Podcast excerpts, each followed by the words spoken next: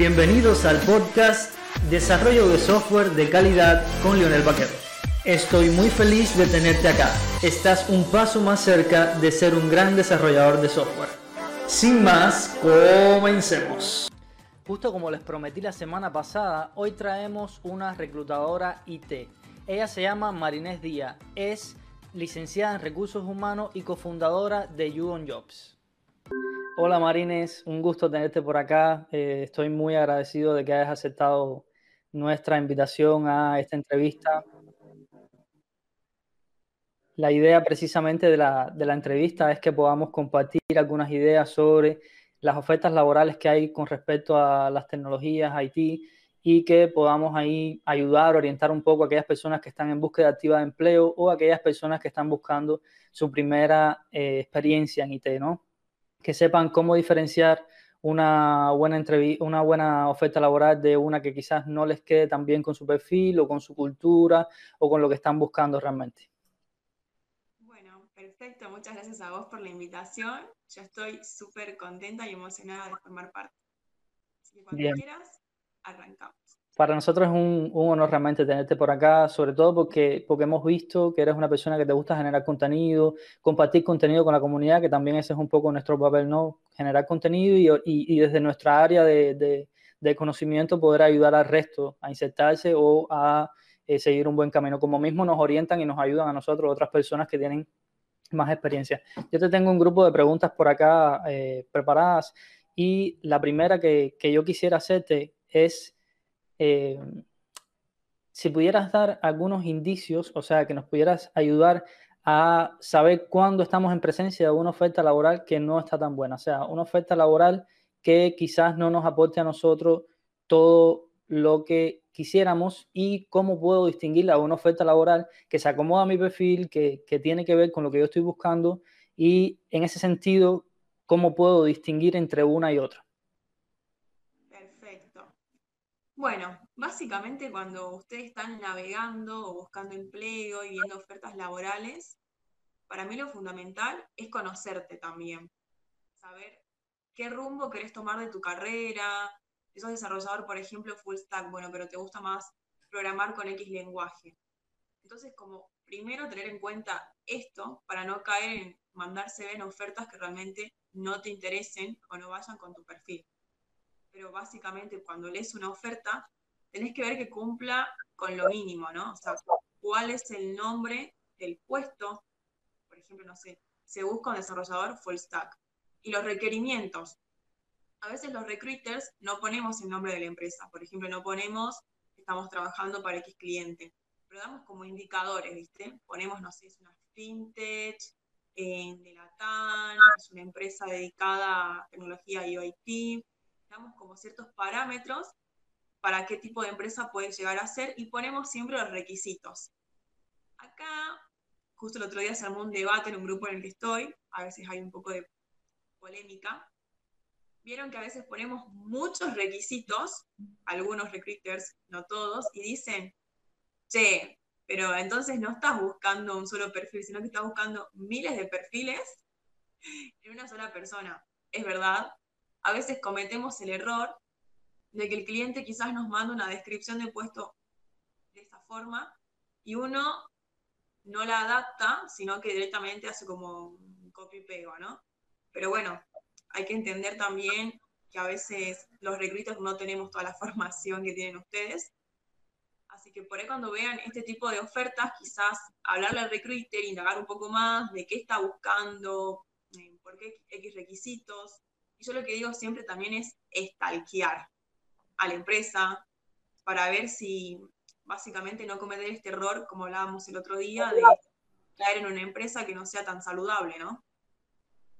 Sí, pasa mucho, pasa, eh, yo siempre recomiendo eso también a mis estudiantes que se están iniciando en IT y yo les recomiendo eso, ¿no? Que investiguen la empresa porque a veces pasa mucho que miramos la empresa, miramos las personas que, o sea, los que han trabajado en antes, LinkedIn nos deja hacer todo esto, ¿no? Los que han trabajado antes en la empresa, los que están trabajando y tú te das cuenta y tú dices, bueno, si es un equipo pequeño, hay tanta rotación, como le dicen eh, ustedes los reclutadores, si hay tanta rotación, ¿por qué hay tanta rotación en esa empresa? ¿Por qué las personas rotan con tanta frecuencia, o sea, un periodo de un año quizás te das cuenta de que, de que para un mismo puesto hubo tres personas, tres, tres, personas en un mismo puesto, y entonces tú piensas y dices, en un año, que es el, es el tiempo promedio que uno está en un lugar y, y quiere estar para crecer, además, como un tiempo prácticamente de adaptación, y si en un año ha habido tanta, tanta rotación, de en dos, tres meses que las personas cambian, eh, quizás eso te puede dar un indicador de que la oferta no está tan buena o que el lugar que vas a ir quizás no es tan saludable y no tiene un ambiente tan bueno. Y eh, también creo que otro indicador es cuando te piden eh, una oferta y, y, es esto que me estabas diciendo, ¿no? es que en, en, tecnología, por ejemplo, hay perfiles muy específicos, como mismo pasa en la medicina, como mismo hay un pediatra y un médico general, también están en informática los programadores, los testers, o sea, que hay muchos perfiles.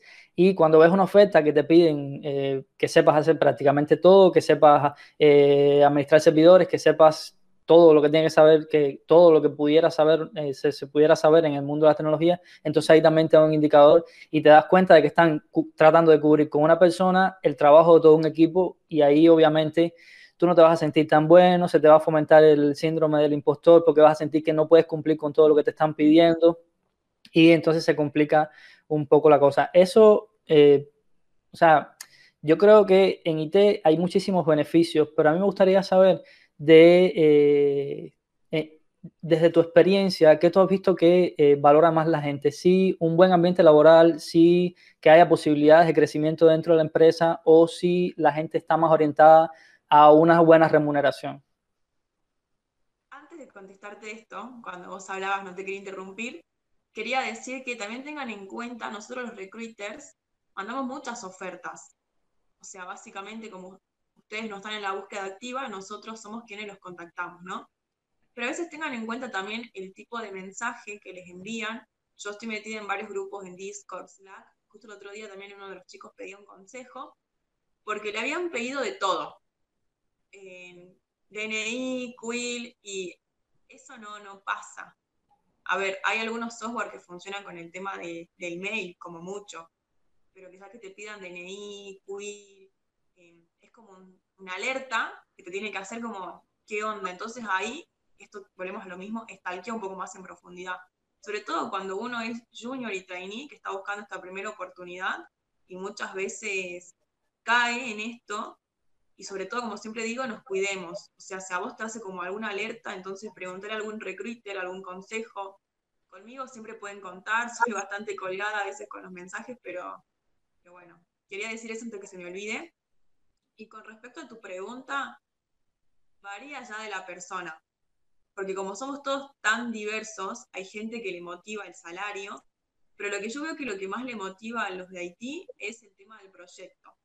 ¿Qué desafíos implica? Este, en qué tecnología vas a utilizar, también la posibilidad de crecimiento, ¿no? Vos bien decías que ustedes tienen muchos beneficios, eso es verdad. O sea, ustedes son uno de los rubros que más beneficios tienen, pero siempre cuando buscan un cambio, el cambio se debe al proyecto. Se sienten como estancados, tienen esto aparte del síndrome del impostor, que es algo con, con lo que cargan todos los días, pobres. Me da ganas de abrazarlos a veces porque digo, pobres, debe ser feo todos los días sentir que no sos suficiente, no lo puedes lograr, ¿no? Pero bueno, es como que siempre es por eso, es porque te dicen, no, mira, me siento como estancado, siento que no tengo capacitación en la empresa, no tengo formación. Y busco un cambio básicamente por eso, porque llegué a mi techo y bueno, necesito renovar el ambiente, necesito renovar los desafíos. Así que bueno, para mí lo que, siempre que hago las entrevistas, lo que más remarcan es esto. El tema del salario, obviamente, es como algo que los motiva, pero no tanto como el tema del desafío. Hay gente hasta que te dice, mira, no me importa el salario, yo lo puedo negociar, me importa más que nada el desafío del proyecto. Sí, yo creo que tiene que, ver también con, el momento en que estás en tu carrera, ¿no?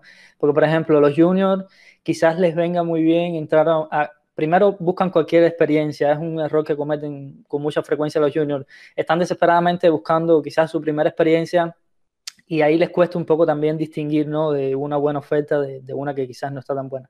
Pero luego a lo largo de la carrera en IT, sea en cualquier rol, eh, quizás buscas más eh, poder crecer, que tengas posibilidad de superación, que te guste el ambiente laboral en el que estás, porque todos los que ya tenemos un poco de experiencia sabemos lo que vale estar en un ambiente laboral donde te sientas cómodo. porque estar en un lugar que quizás un poco tóxico eh, afecta muchísimo. Aún cuando te pudieran pagar más que quizás en otro, que quizás en otro lugar donde vas a estar más tranquilo, ¿no? Y entonces creo que viene también un poco eh, por ahí, ¿no? De, saber eh, identificar en el momento de, de, tu carrera que estás y hacia dónde quieres ir y qué realmente es lo que, lo que estás necesitando. Yo tengo otra pregunta que creo que es eh, bastante polémica para ti y es respecto a estas ofertas laborales de empleo que eh, a estas ofertas de empleo que vemos en LinkedIn, en, en todas estas páginas de búsqueda de empleo que mencionan se acepta para este llamado personas eh, LGBTI o con algún tipo de discapacidad. Yo tengo mi criterio personal, pero primero me gustaría escuchar a ti que escucharte a ti que, que tienes seguramente un criterio más especializado de esto, ¿no? opino sobre eso y no sé, yo me pongo, yo siempre intento ser empática y ponerme en el lugar del otro. ¿Qué sacás? O sea, ¿qué saca una empresa colocando eso? Yo creo que algo que me gusta del mundo Haití es el tema de la, cultura hasta que tienen, a diferencia de otros, rubros, que se los ve como un poco más tradicionales, un poco más diferentes, ¿no? Yo no sé qué, qué sacás vos colocando que se, aceptan personas con discapacidad o que aceptas gente, no sé, de la comunidad, como decías, creo que no es algo que sume en una oferta laboral. No sé cómo, yo me imagino viéndolo y, qué saco con eso, o sea, es como que creo que me cuestionaría como realmente son inclusivos o no son inclusivos o qué onda esta empresa, por qué lo coloca. Sí, tenemos clientes que, que, te dicen, porque obviamente cada cultura, perdón, tiene una empresa, tiene una, cada empresa tiene una cultura, lo dije al revés, que te dicen como, bueno, acá somos reinclusivos, es más, tenemos un cliente ahora que a mí me encanta porque hasta con el tema de la edad, igualmente para cualquier perfil, ¿no? Porque yo te digo, se sabe que en Haití tienen como muchas cosas lindas, pero otros rubros no, que te dicen hasta cierta edad se acepta para, no sé, asesor comercial, por ejemplo. Y este cliente es como que él no tiene ni siquiera límite, no, no tiene como límite de edad vos decís, bueno, es considerable, así que yo opino eso, como que no sacas nada colocándolo en una oferta laboral, creo que creo que es como una alerta también, o sea, como que es algo quizás un poco más negativo que positivo. Sí, yo, yo en lo personal, o sea, tengo mi criterio personal porque precisamente pertenezco a la comunidad LGBTI. Y a mí realmente eh, me alarma cuando veo este tipo de cosas, porque yo digo, bueno, si estamos en el camino hacia normalizar esto, o sea, que, que sea normal, ¿por qué me lo tienes que decir en, una oferta de empleo? O sea, a mí me suena a que estamos tratando de cumplir con algo, pero no que realmente que es algo que, está normalizado dentro de la institución. Em, y así, a, mí me genera en lo particular mucha desconfianza. Lo mismo pasa con, las personas que tengan alguna discapacidad.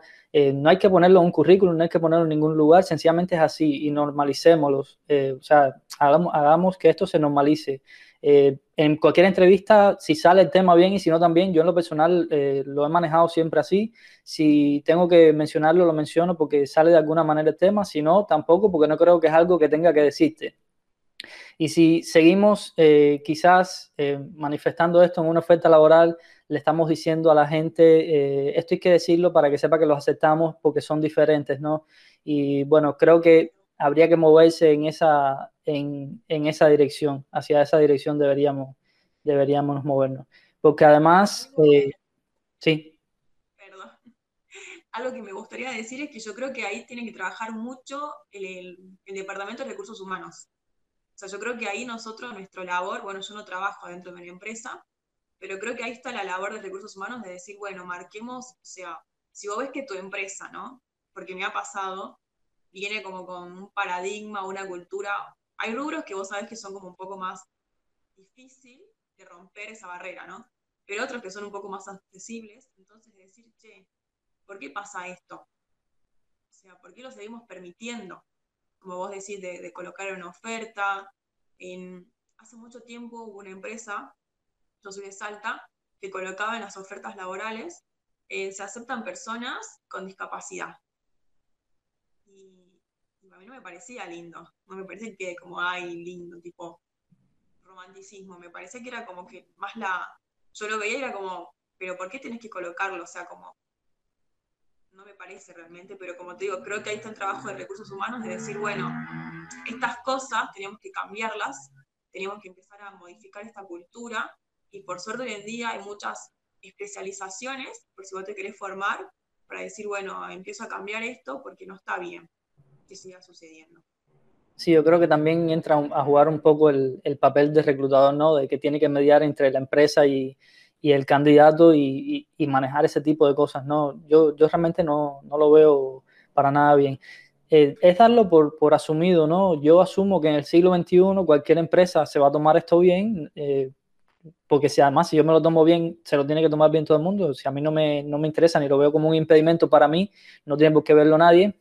Y en caso contrario de que se genere algún tipo de situación, darle visibilidad. O sea, el camino está hacia, yo creo, ¿no? Es mi opinión personal, de que la, la, lucha está en esa dirección, ¿no? De darle visibilidad cuando pase algo que realmente necesita darle visibilidad. Pero mientras los eh, sigamos eh, mostrando como que es algo diferente y te vamos a aceptar, yo creo que ahí entonces ya, ya estamos excluyendo, ya estamos diciéndole, no eres normal, no eres eh, de la media, y, pero te tenemos en cuenta y te podemos aceptar para esta oferta, ¿no? Y, y aplica para todo, ¿no? Ya temas racismo ha ido, o sea, ha quedado eh, bastante atrás con esto, pero incluso lo mencionabas que con el tema edad también pasa, ¿no? Que a veces ponen en las ofertas laborales límite de edad. ¿Qué está pasando? Que es que, que una persona que, que, que, que tiene más edad no puede hacer lo que quizás eh, puede hacer alguien más joven con las mismas habilidades. Eh, no sé, y entra ahí un poco en, en, discusión si alguien quisiera trabajar en ese lugar. Que a veces aceptamos, aceptamos algunos empleos porque realmente necesitamos trabajar, porque tenemos alguna situación económica que, que necesitamos trabajar, pero sabemos que vamos a un lugar muchas veces eh, que, que no está bueno trabajar ahí pues si no aceptan a personas de más de, de, 40 años, no aceptan a personas más de 50 años, ya sabemos que no es un buen lugar que no van a, como mismo no aceptan a una persona de 50 años, hay muchas otras cosas que no aceptan y no te las están diciendo. Pero como te digo, ahí el cambio, lo remarco porque me ha pasado, está en uno como profesional de decir, o sigo haciendo esto, yo entiendo que a veces vos tenés necesidad de trabajar y que puede que no te pongas en la postura eh, autoritaria de decir, no, bueno, esto lo cambiamos, ¿no? Pero me ha pasado con un ex jefe, por ejemplo, que me dijo una vez que busqué bueno, un puesto de recepcionista, y me dijo, bueno, pero que sea mamá no. Esa mamá yo no quiero. Quiero una mujer, digamos, X, X edad, pero no que sea mamá. Y yo no pude no ser Mari, o sea, no pude no salir con mi genio. Y dije, ¿por qué no? O sea, quiero que me des un fundamento de por qué mamá no. O sea, que me lo expliques por qué una mamá no podría cumplir el rol. Entonces me dijo, no, porque por la licencia, porque va a faltar, porque si el chiquito se le enferma. Y yo le dije, ¿tu mamá cómo te crió a vos? Me contame, digamos.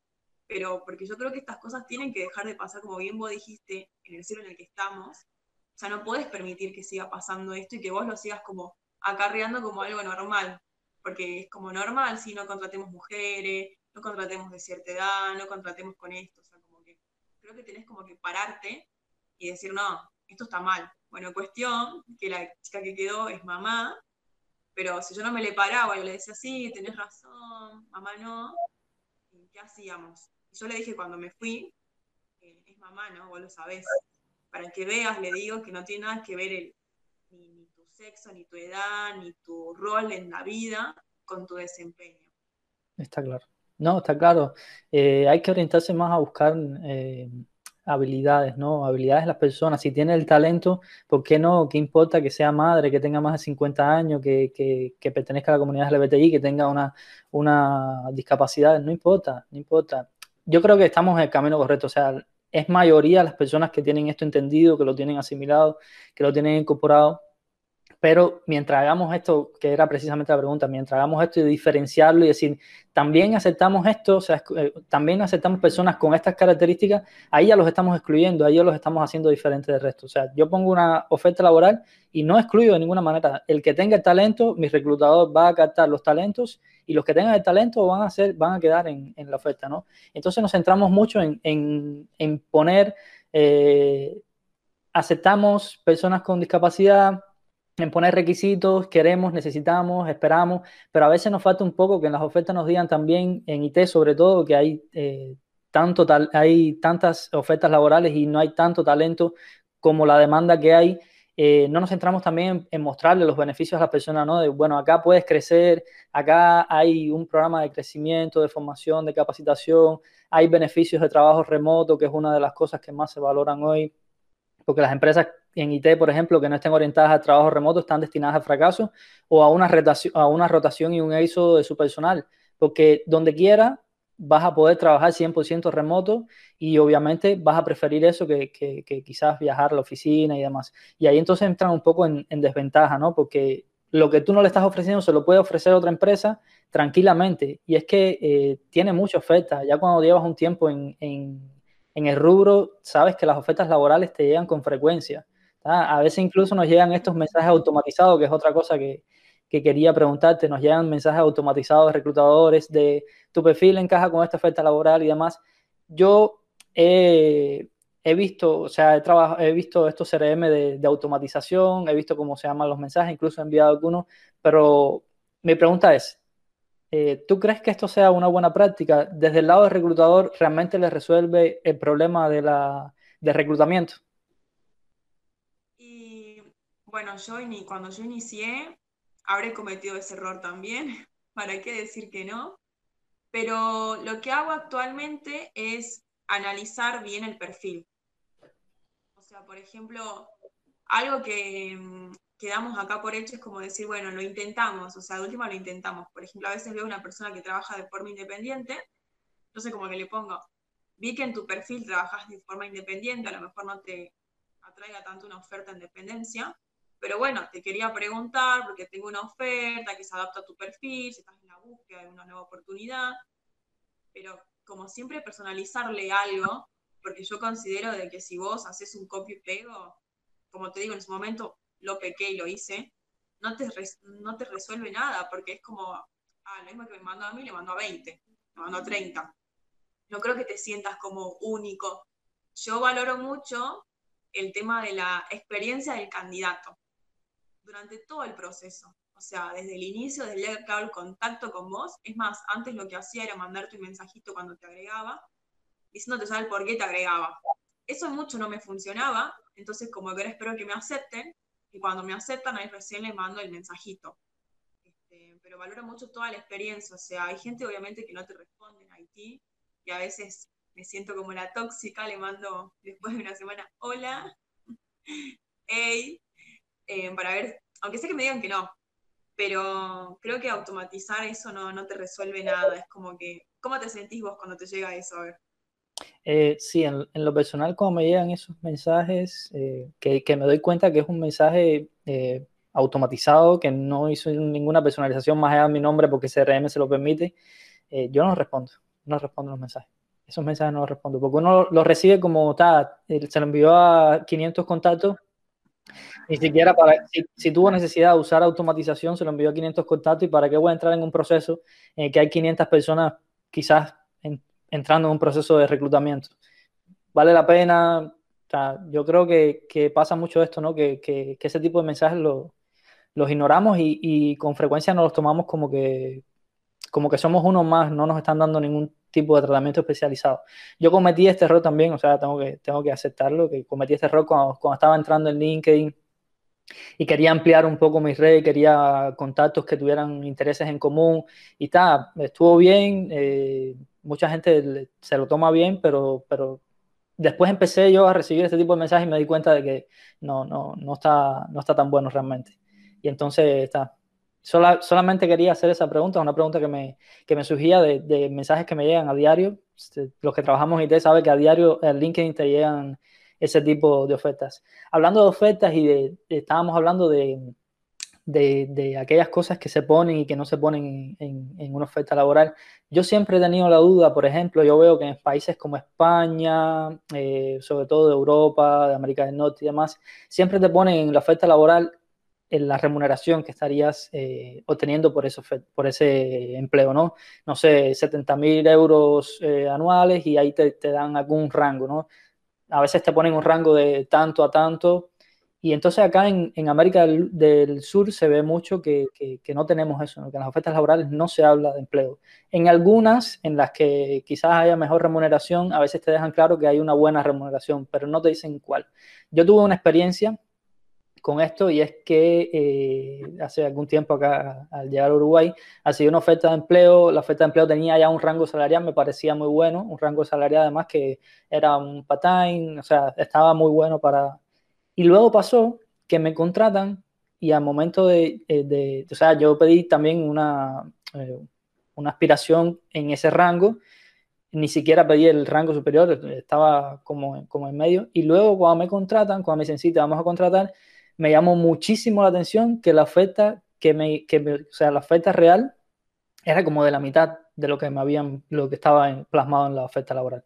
Pero, y entonces tú te quedas así y dices, ¿y esto, esto por qué? Porque además ni siquiera hicieron una entrevista técnica, pues si tú dices, hicieron una entrevista técnica y después en dependencia de mi seniority me ubicaron en algún rango salarial diferente que no era que ellos esperaban, pero ni siquiera eso, o sea, fue una entrevista conversada que te, te dabas cuenta de que lo que estaban era tratando de llamar a las personas a esa oferta y después tratar de manipularlas para pagarle menos.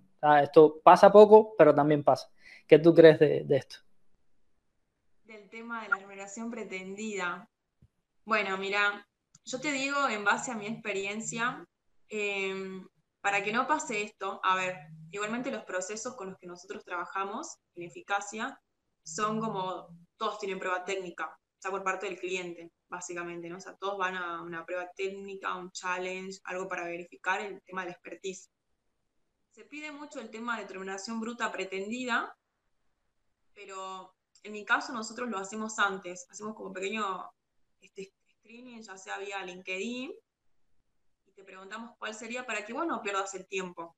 Porque obviamente si vos venís ganando, no sé, X remuneración y la oferta que yo tengo es menor, bueno, vas a cambiar. Y salvo, no sé, excepción, que la empresa sea como tu sueño, ¿entendés? Pero no vas a cambiar. Menos sabiendo que ustedes tienen mucha oferta, o sea, que todo el tiempo reciben ofertas laborales, no vas a sacrificar tu sueldo. O sea, no, no es algo que pase. Entonces, si yo hago eso, como te digo, nosotros hacemos eso básicamente para no hacerte perder el tiempo. El tema de que no se lo coloque, yo considero que es por básicamente, no sé tu seniority. Vos me puedes decir, sí, mira, yo soy un senior, vengo trabajando tantos años con X tecnología, y yo soy recursos humanos, o sea, no, no tengo el expertise ni la manera de medir que lo que me decís es real. Ya lo hace un tech leader, manager. Entonces, como que él va a, va a validar realmente lo que vos estás diciendo. Y yo no puedo decirte una remuneración porque a lo mejor la empresa en la que estoy trabajando tiene como muchas bandas salariales según el seniority. Por ejemplo, no, a veces tienen, viste, semi-senior 1, semi-senior 1.2. Yo te llevo a decir una mal y ya, porque yo te medí de otra forma, te validé de otra forma y ya entramos en este tema de, de que te engañen en un primer momento. para evitar eso, como te digo, nosotras el proceso lo hacemos así. Yo creo que no se lo dice básicamente por eso, por el tema de que recursos humanos no lo puede validar, o sea, se lo valida en una prueba técnica pero está bueno que te digan, no, mira, te ofrecemos tanto porque vimos que sos más junior de lo que esperábamos, con X tecnología, te queremos capacitar. Me pasó en otro proceso, sí me pasó esto de que querían no negociar, sino que como era un poco más junior, pero no era de la parte de Haití, ¿no? Le ofrecían otra remuneración de la que él había pedido, pero explicándole el por qué. Obviamente yo le expliqué el por qué. Pero bueno, no, nunca me pasó en Haití por el momento, porque si me piden más, le digo, mira, me encanta tu perfil, pero desgraciadamente la empresa no, no puede hacerlo.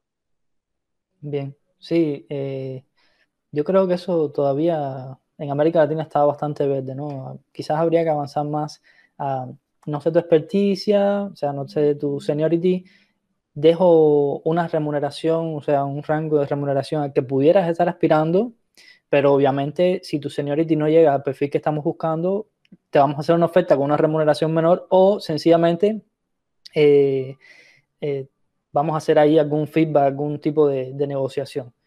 Y también a priori me dice a mí si, si estaría bueno aspirar, o sea, aplicar a esta oferta. Ya, yo creo que, que si bien quizás el tema que se maneja, el reclutamiento acá en América Latina, aún no, no, no está orientado a esto, o quizás no, es que esté bien ni mal, ¿no? Sino que, yo creo en lo personal que pudiera ahorrar muchísimo tiempo. Ustedes lo hacen bien, o sea, ustedes a, priori ya manejan y le dicen, bueno, sí, con esta remuneración pudieras o no, pero hay empresas en las que ni siquiera te dicen, hay empresas en las que vas a la entrevista, te preguntan tu remuneración, si dices más de lo, de, o sea, si aspiras a más de lo que ellos te pudieran ofertar, no te dicen nada, y si aspiras a, muy poco con respecto a lo que ellos te pudieran ofertar también, aunque tengas el seniority, tampoco te dicen.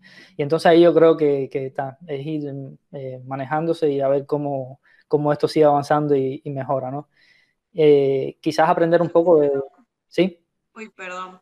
Yo creo que es como un tema que siempre está en, discordia, por así decirlo, ¿no? Porque siempre también te dicen, pero ¿por qué no me lo puedes decir? Porque me ha pasado y uno le explica, mira, lo que pasa es que a veces también el cliente no te manda así, como te digo, específicamente.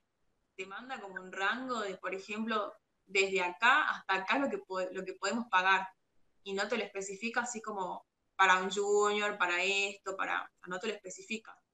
Entonces, como que vos no tenés tampoco exactamente cuánto se ofrece para el seniority que esa persona tiene según lo que vos ves en el CV.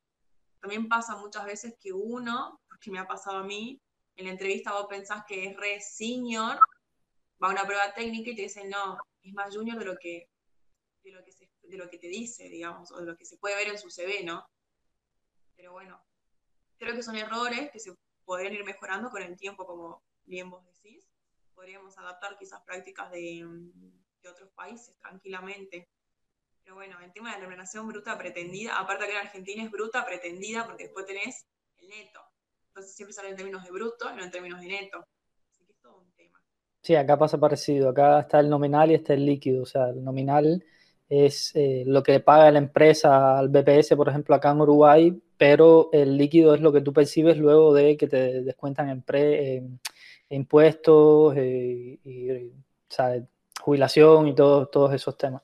Sí, pasa, pasa acá también. Yo quisiera para, terminar y, teniendo en cuenta las personas que les puede interesar lo que estamos conversando acá, a mí me gustaría ver si tú pudieras darle a aquellas personas que se están iniciando, que están buscando su primera oferta de empleo en tecnología, en IT, algunos tips. O sea, ¿qué tips, qué, tips que pudieran tener en cuenta? ¿Qué, qué, qué estaría bien a la hora de buscar empleo, a, a, la hora de buscar esa primera experiencia laboral en, en IT?